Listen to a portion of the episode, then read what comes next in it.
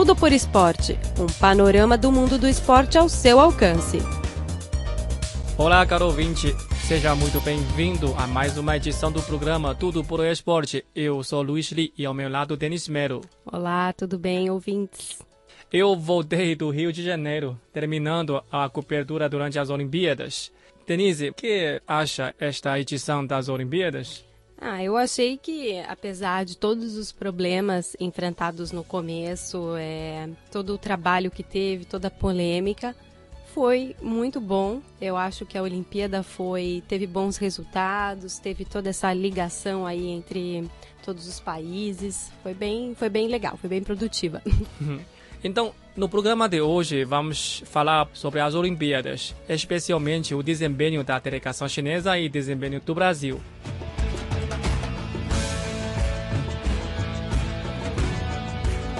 Agora vamos focalizar no desempenho da delegação chinesa. Nesta edição, no ranking de medalhas de ouro, a China só fica no terceiro lugar. Na edição de Londres, a China ficava no segundo lugar com 38 medalhas de ouro, mas esta edição só tinha 26 medalhas de ouro, e 18 de prata e 26 de bronze. Vamos falar sobre as modalidades em que a China sempre possui a vantagem. Por exemplo, o salto ornamental, tênis de mesa e levantamento de peso.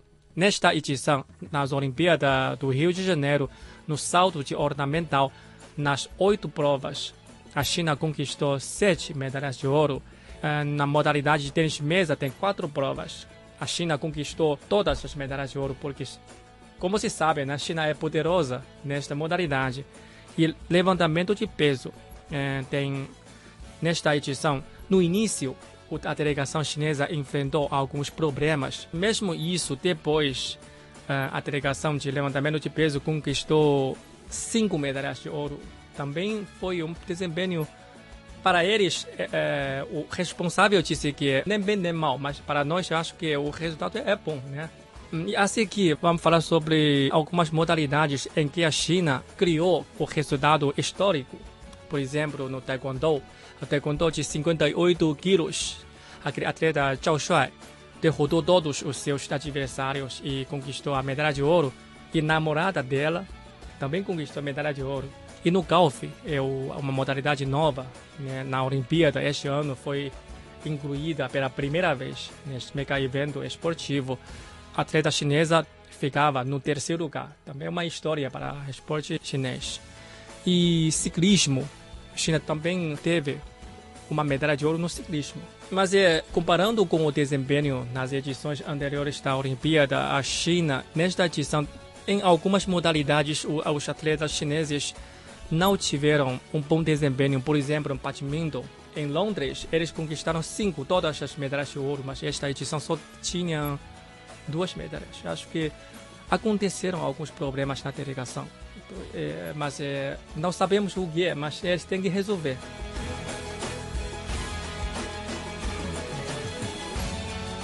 Vamos ao Brasil, muito mais modesto né, que a China, é, mas teve a sua maior delegação da história e o seu melhor desempenho. Então foram 19 medalhas, 7 de ouro, 6 de prata e 6 de bronze. E, por outro lado, também foi uma Olimpíada muito mais competitiva, porque teve uma série de países que conseguiram medalhas pela primeira vez. Isso é muito importante de ressaltar aqui.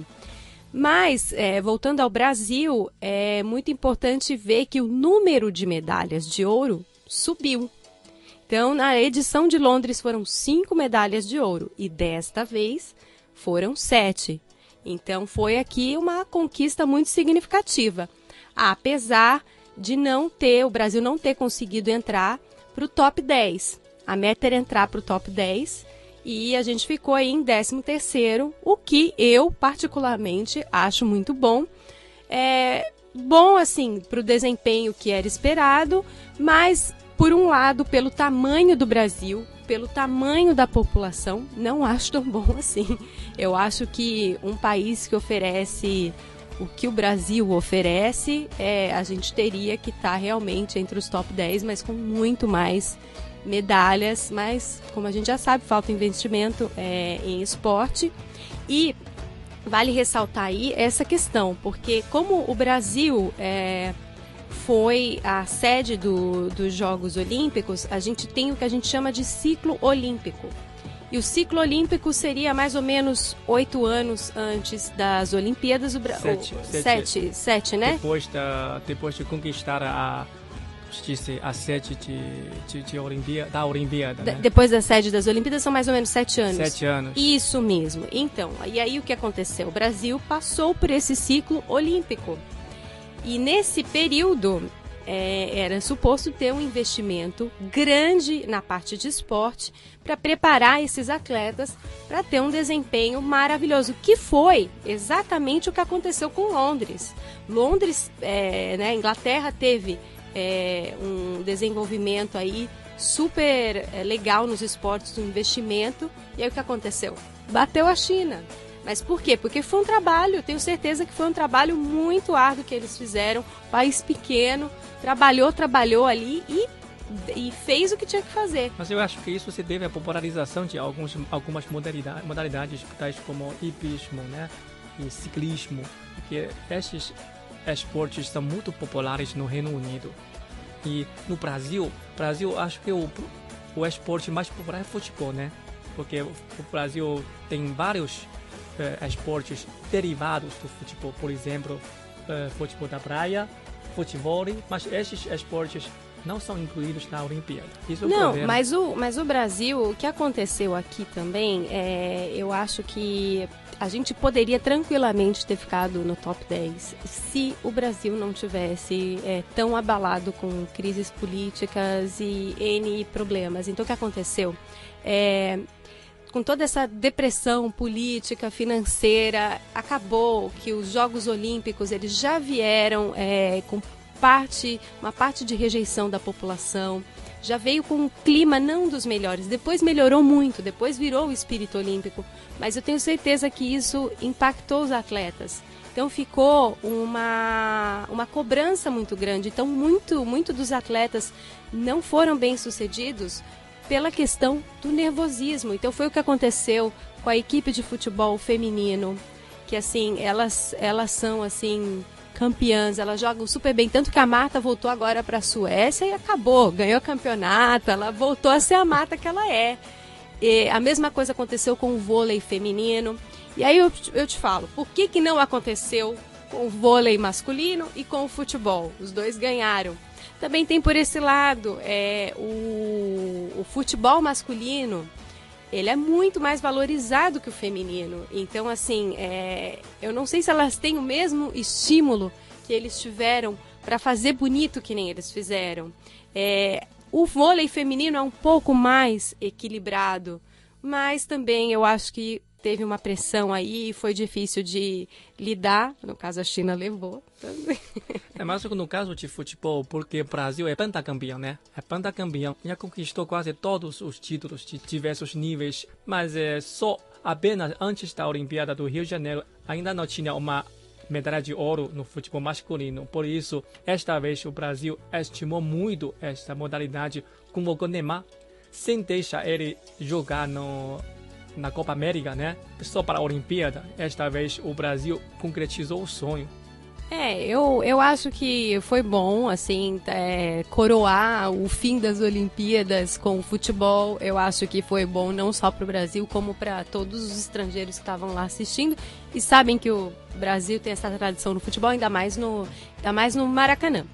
Mas aqui eu não vou ficar dando destaque para o futebol, que ele já tem o suficiente. Eu vou falar aqui um pouquinho rapidinho dos, dos outros medalhistas, porque todos eles têm uma coisa muito especial. Uhum. Então a gente tem a Rafaela Silva, ah, que é? tem uma história aí super, uma vida super humilde, uma coisa de luta, e ela lutou lutou pela vida, lutou no judô e saiu campeã, chorou, ela foi desacreditada e fez bonito. Então ela merece um destaque.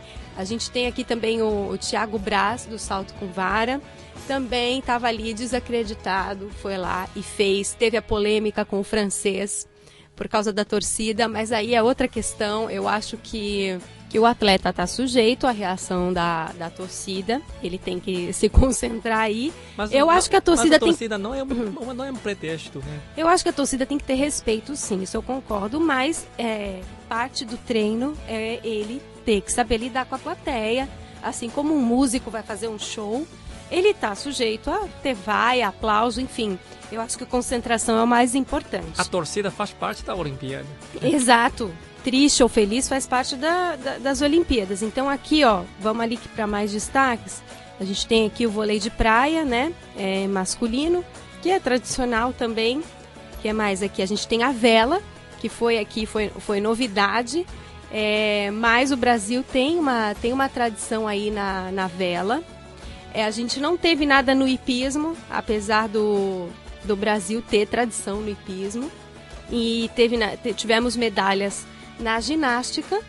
É, nós temos um bom time de ginástica. Eu acho que assim é um bom time.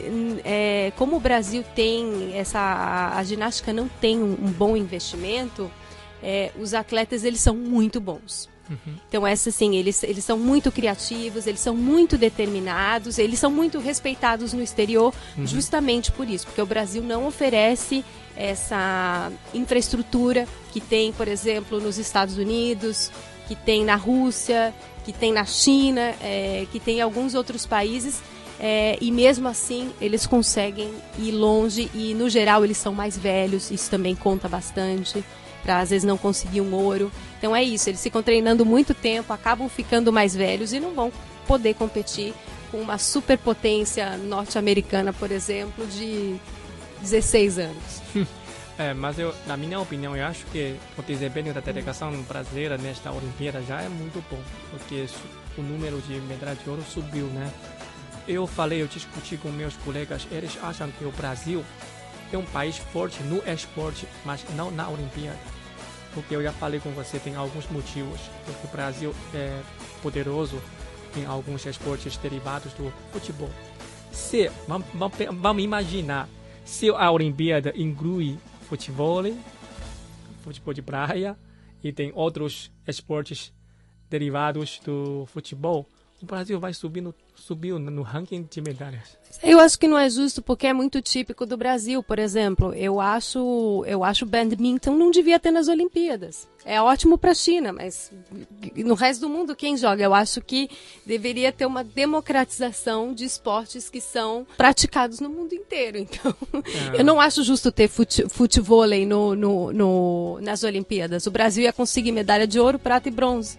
Porque ninguém joga fora isso do Brasil. Mesmo, isso mesmo. Isso aí não é justo. É, um po... é isso é o problema do, do Comitê Internacional Olímpico, né?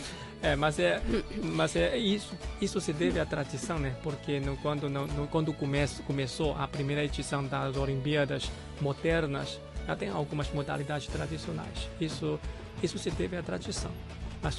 Com o desenvolvimento deste mega evento esportivo, o Comitê Olímpico Internacional vai levar em consideração os interesses de diversos países e também vai ter um motivo, tem o objetivo de popularizar mais esportes para todo mundo.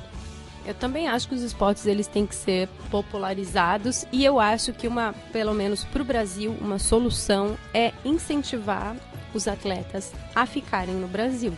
Então também o que acontece e prejudica muito, é, às vezes o desempenho deles é isso. Então você tem esportes que o Brasil é relativamente bom, mas o atleta acaba não jogando no Brasil. Por uhum. exemplo, a Mata não joga no Brasil. Isso. Você teve, tem vários jogador, jogadoras de vôlei que não jogam no Brasil. Uhum. Você tem jogadores que acabam, que, é, acabam indo para outros países para terem condições melhores, tanto financeiras quanto de treino, para praticar. Então eles acabam não, sendo, não se sentindo tão estimulados a jogar pelo Brasil. Isso mesmo.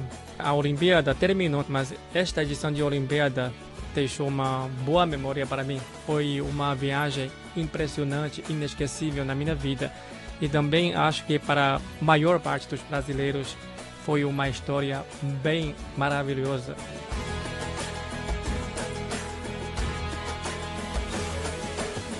Bem, caro ouvinte, assim tivemos o programa desta semana. Muito obrigado pela sua sintonia e até a próxima. Tchau, tchau.